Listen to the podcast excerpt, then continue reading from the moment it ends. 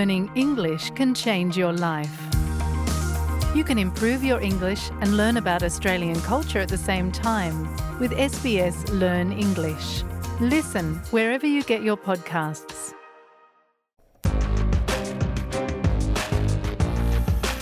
Australia.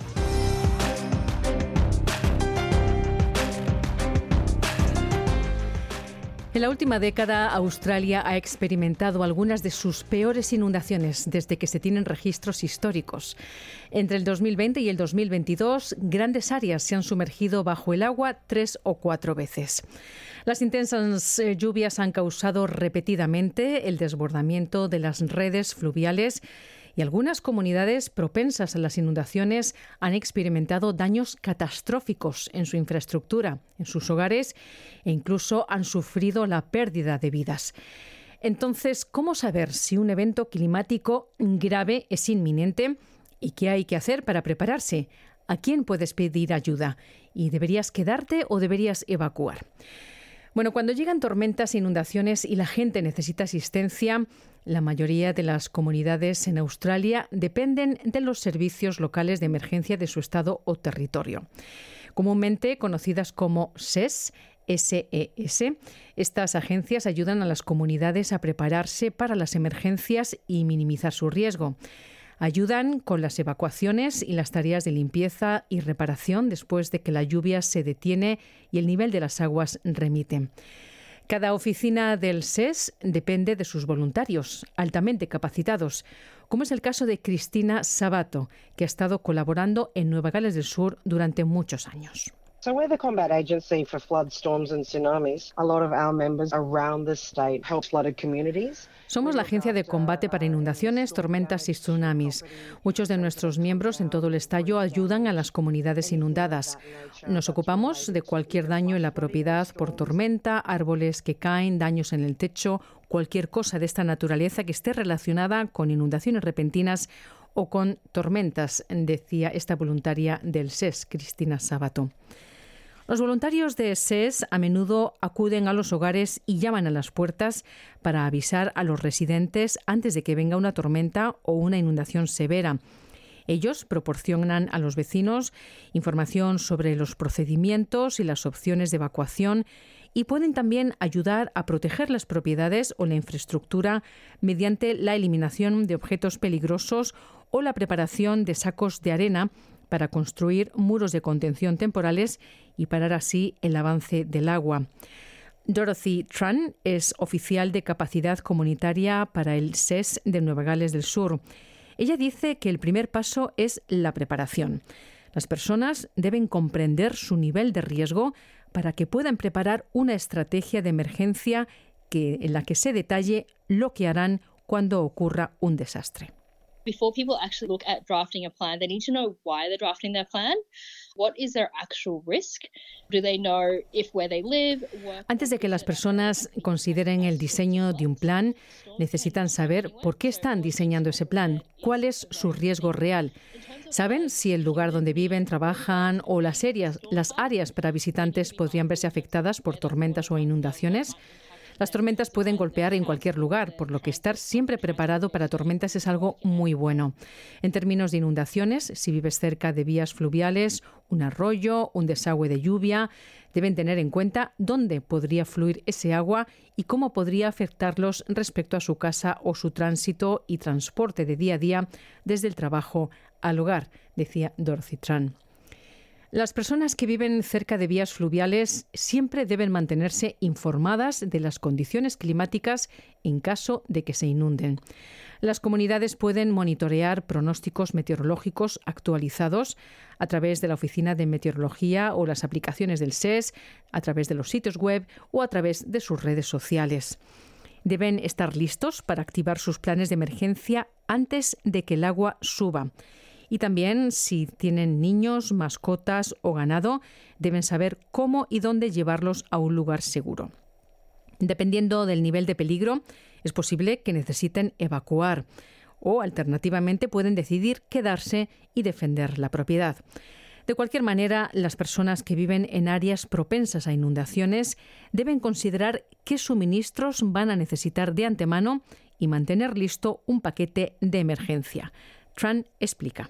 Do they need things like medication day to day? You probably need to consider your basic necessities, so having spare set of clothes, Necesitan cosas como medicamentos diarios. Probablemente necesiten considerar también sus necesidades básicas, por lo que tener juegos de ropa de repuesto, tener algo de agua y comida es necesario.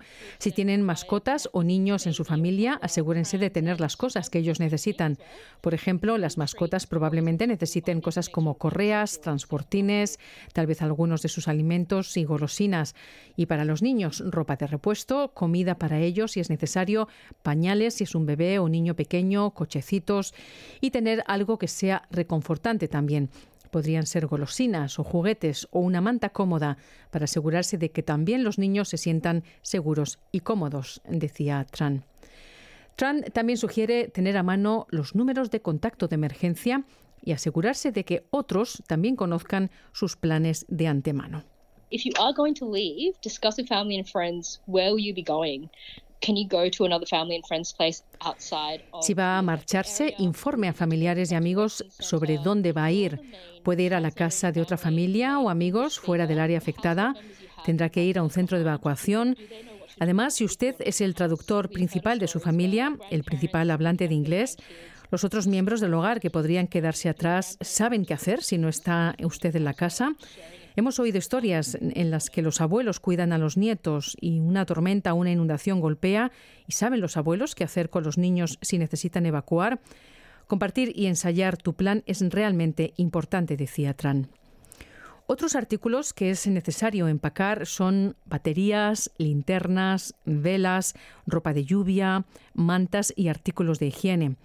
Además, un botiquín de primeros auxilios y documentos importantes como pasaportes u otras formas de identificación, información bancaria o de seguros, así como otros artículos de valor como títulos de propiedad o fotos familiares.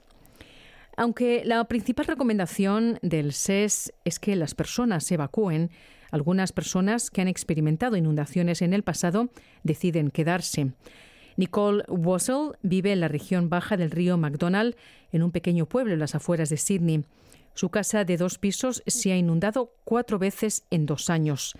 Debido a que su familia tarda de tres a cuatro días en prepararse para una inundación, ellos monitorean el pronóstico del tiempo a través de la aplicación de la Oficina de Meteorología y mantienen un registro de los niveles de agua del río.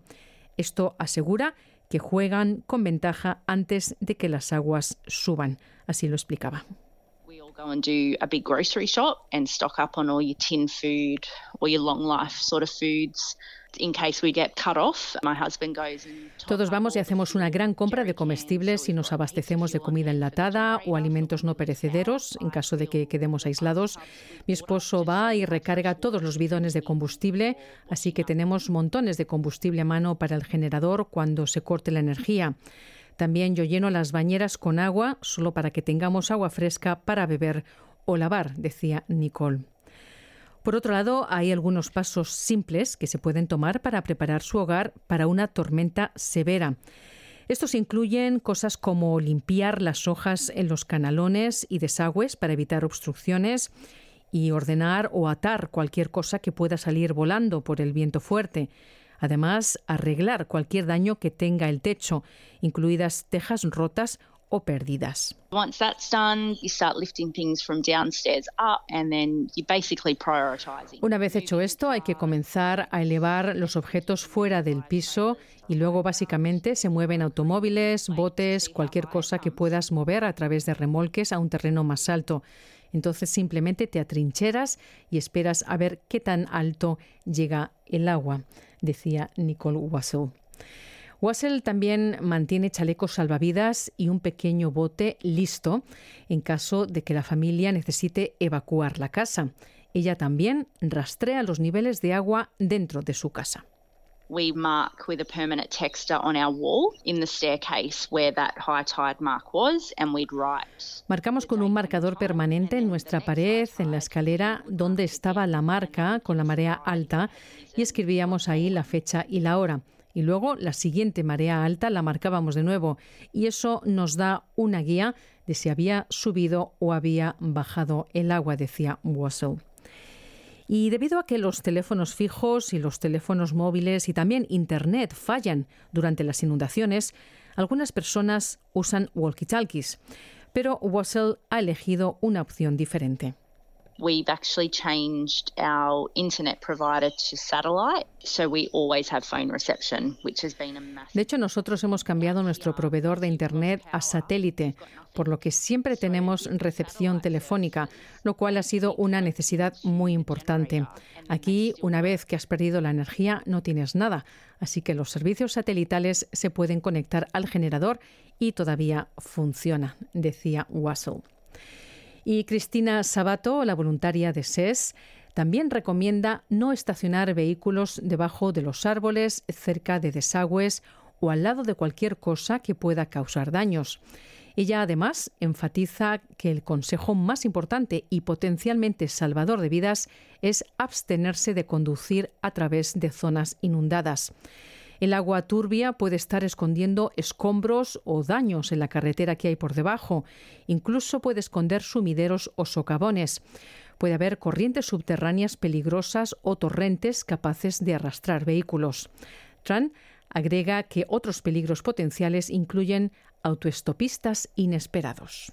There's been quite a few stories over the last few years where if you end up in a vehicle, even in floodwaters, snakes and spiders and all sorts of Ha habido bastantes historias en los últimos dos años en las que si terminas en un vehículo en medio del agua de la inundación, Ahí también suben a tu vehículo serpientes, arañas y todo tipo de insectos.